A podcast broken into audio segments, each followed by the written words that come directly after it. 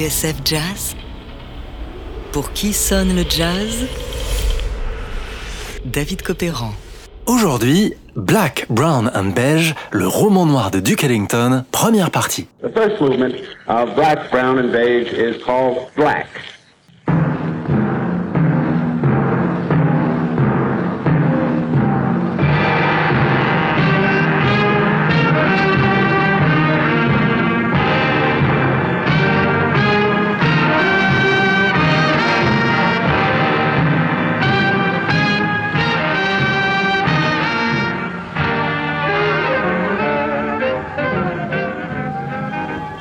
Sommes à New York le 23 janvier 1943. Il est bientôt minuit quand les centaines de spectateurs quittent enfin le Carnegie Hall, ce temple de la musique logé sur la 7e avenue.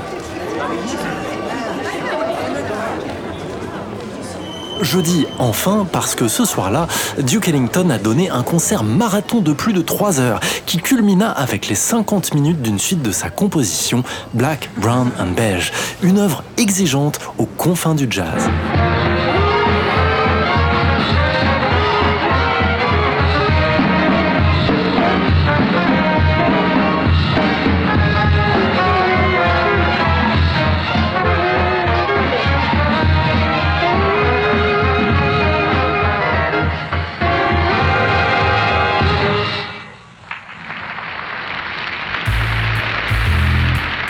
Trois minutes avant les 12 coups de minuit, raconte l'envoyé spécial du magazine Downbeat, la foule épuisée quittait la salle, chacun demandant à son voisin ce qu'il avait pensé du concert. La plupart avaient l'air un peu perdus, reprend le journaliste, bien que ravis d'avoir assisté à la présentation de Black, Brown and Beige. Les plus honnêtes, toutefois, confiaient n'avoir rien compris, pendant que d'autres s'enthousiasmaient bruyamment pour tel ou tel passage. Enfin, nombre de musiciens présents dans la salle parlaient d'un cuisant échec. The whole thing was a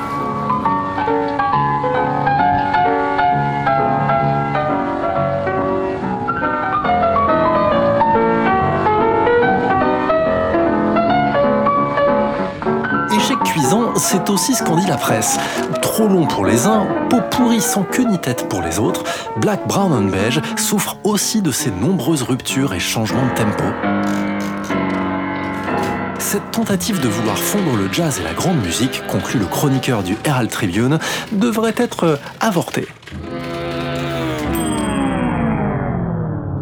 La passe d'armes la plus spectaculaire met aux prises le producteur John Hammond et le chroniqueur Leonard Feather. Ce dernier étant aussi l'agent publicitaire de Duke Ellington. Dans The Duke Ellington Reader, à lire en anglais chez Oxford University Press, Leonard Feather défend Ellington bec et ongle contre ses attaques. Comment Hammond peut-il critiquer une œuvre de 50 minutes en ne l'ayant écoutée qu'une seule fois? Bref, circuler, y a rien à voir. Alors, quelle est l'histoire de Black, Brown and Beige et que Duke Ellington voulait-il raconter? C'est ce que nous allons voir après cet extrait du concert du Carnegie Hall, The Blues, chanté par Betty Rocher avec au ténor Ben Webster.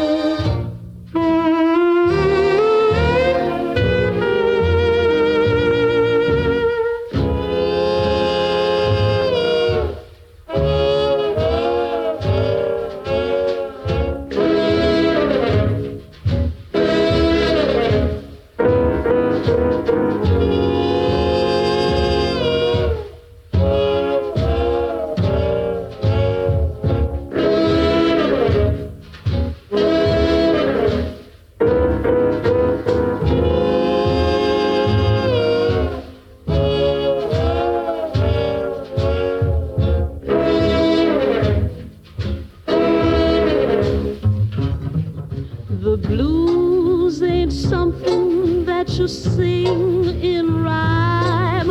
The blues ain't nothing but a dark cloud marking time. The blues is a one way ticket from your love to nowhere. The blues ain't nothing but a black crepe veil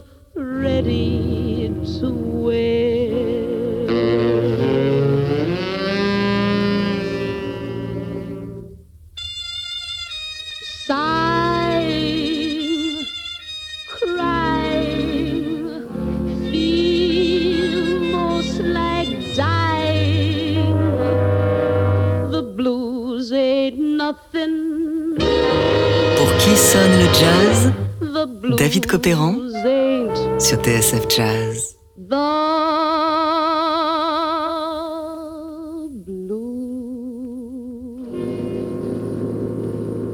Aujourd'hui, Black, Brown and Beige, le roman noir de Duke Ellington, première partie.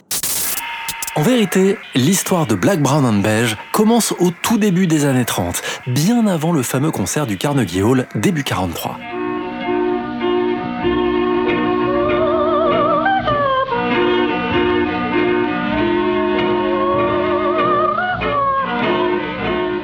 Jeune trentenaire, Duke Ellington connaît bien Harlem. C'est là qu'il a fait ses débuts lorsqu'il s'est installé à New York. Et s'il est un habitué des formes courtes, un morceau doit tenir sur une phase de 78 tours, soit environ 3 minutes à l'époque, le pianiste en réalité voit beaucoup plus grand. Creole Rhapsody, d'après la Rhapsody in Blue de George Gershwin, est l'une des premières compositions grand format de Duke Ellington en 1931. Mais Duke est plus ambitieux. Un opéra, le premier opéra noir, c'est là son grand projet. Je l'ai écrit, dira-t-il, parce que je veux sauver la musique noire de certains amis soi-disant bien intentionnés.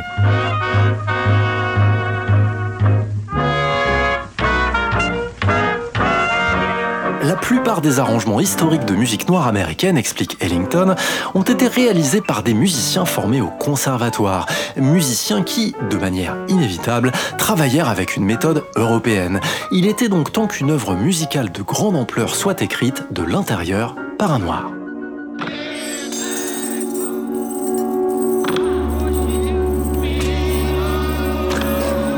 Cet opéra en cinq actes est entièrement bâti autour d'un personnage central, Boula, un Africain qui débarque dans le Nouveau Monde à bord d'un bateau négrier et dont Ellington suit l'itinéraire, itinéraire qui le mènera jusqu'à l'émancipation. Une grande fresque afro-américaine en somme, dont il existe un tapuscrit d'une quarantaine de pages. Or, si Duke Ellington ne montrera jamais Boula, la faute à l'absence de sponsor, il va tout de même recycler une partie de son opéra qui servira de base à Black, Brown and Beige. Joué à de nombreuses reprises en concert, un morceau comme Emancipation Celebration puiserait effectivement ses origines dans Boula. Now here's a number that was taken from Duke Ellington's Black, Brown, and Beige, a tone poem, the history of the American Negro. It's called Emancipation Celebration.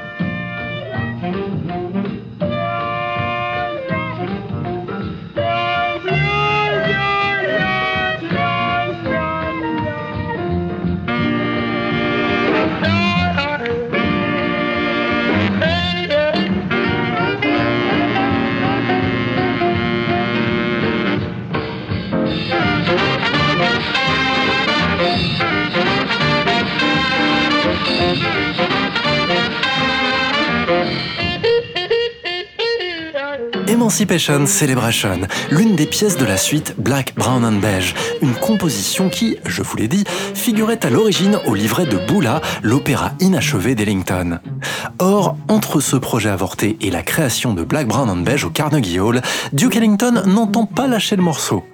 Alors qu'éclate la Seconde Guerre mondiale, il est temps pour lui de créer une grande œuvre s'adressant au peuple noir, une œuvre dénonçant le racisme et la ségrégation.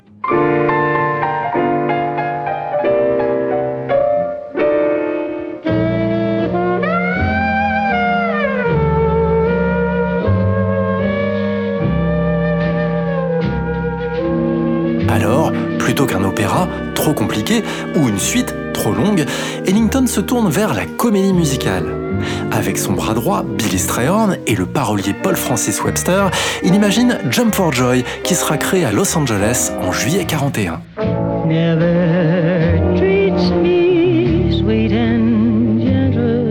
l'affiche pendant trois mois, Jump for Joy bénéficie des nombreux soutiens d'Ellington sur la côte ouest. Les gros bonnets des studios d'Hollywood dont il est familier ont injecté l'argent. On dit même qu'Orson Welles s'est proposé pour monter le spectacle à Broadway.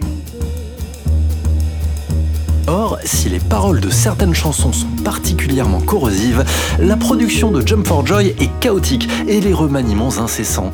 Surtout dans cette Amérique raciste, certains trouvent Jump for Joy beaucoup trop cru sur le sujet de la ségrégation. La série de sketchs et de chansons appuie vraiment là où ça fait mal. Les acteurs noirs ne sont pas maquillés en blackface. Quant à l'oncle Tom et Jim Crow, le père des lois racistes, ils sont réduits en charpie. Le théâtre essuie alors une vague d'alerte à la bombe. Des acteurs sont passés à tabac dans la rue. Voilà pourquoi Jump for Joy, au final, ne trouvera jamais les appuis nécessaires pour monter à Broadway. Décidément, le rêve d'Ellington d'une grande œuvre noire a du plomb dans l'aile. Et si pour le Duke, le salut passait par une sorte de symphonie? C'est ce que nous allons voir dans la prochaine émission. En attendant, voici Jump for Joy, la chanson titre de la comédie musicale de Los Angeles, où le coton chante Ivy Anderson est désormais passé de mode.